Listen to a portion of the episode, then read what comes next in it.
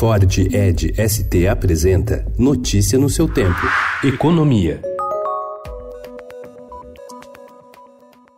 A elite do funcionalismo concentra esforços para barrar a quebra da estabilidade para novos servidores, a redução dos salários iniciais, o congelamento das progressões e o corte em até 25% da jornada e do contra-cheque nas propostas de reformas do Estado preparadas pela equipe econômica. Até 2022, fim do governo Jair Bolsonaro, cerca de 26% dos funcionários públicos vão se aposentar. Esse quadro é considerado uma janela de oportunidade para emplacar a reconfiguração do RH do Estado. Dentre as inúmeras modificações nas regras trabalhistas que o governo inclui sem alarde na medida provisória do emprego verde-amarelo, também há mudanças significativas para quem precisar do auxílio acidente. A nova medida reduz o valor do benefício pago aos trabalhadores que sofram sequelas permanentes decorrentes de acidentes relacionados à atividade exercida.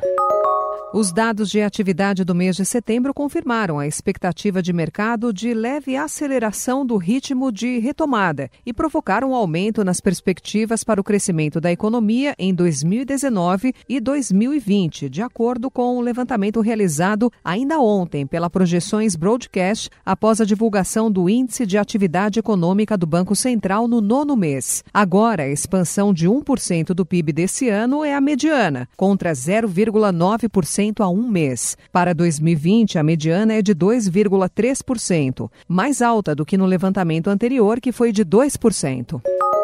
Baixo crescimento mantém nota do país em BB-, diz agência de classificação FIT. Endividamento do governo, estrutura fiscal rígida e congresso fragmentado ajudam na manutenção do rating.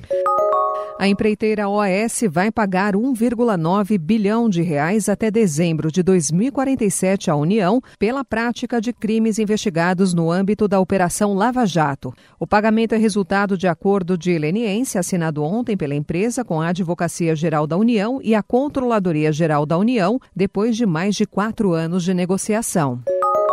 O BNDES registrou lucro líquido de 2,7 bilhões de reais no terceiro trimestre, alta de 70% ante igual período de 2018. A instituição de fomento informou ainda que repassará na próxima semana 4,6 bilhões de reais referentes ao lucro do primeiro semestre para ajudar o governo federal a fechar as contas de 2019. Notícia no seu tempo. É um oferecimento de Ford Edge ST, o SUV que coloca performance na sua rotina até na hora de você se informar.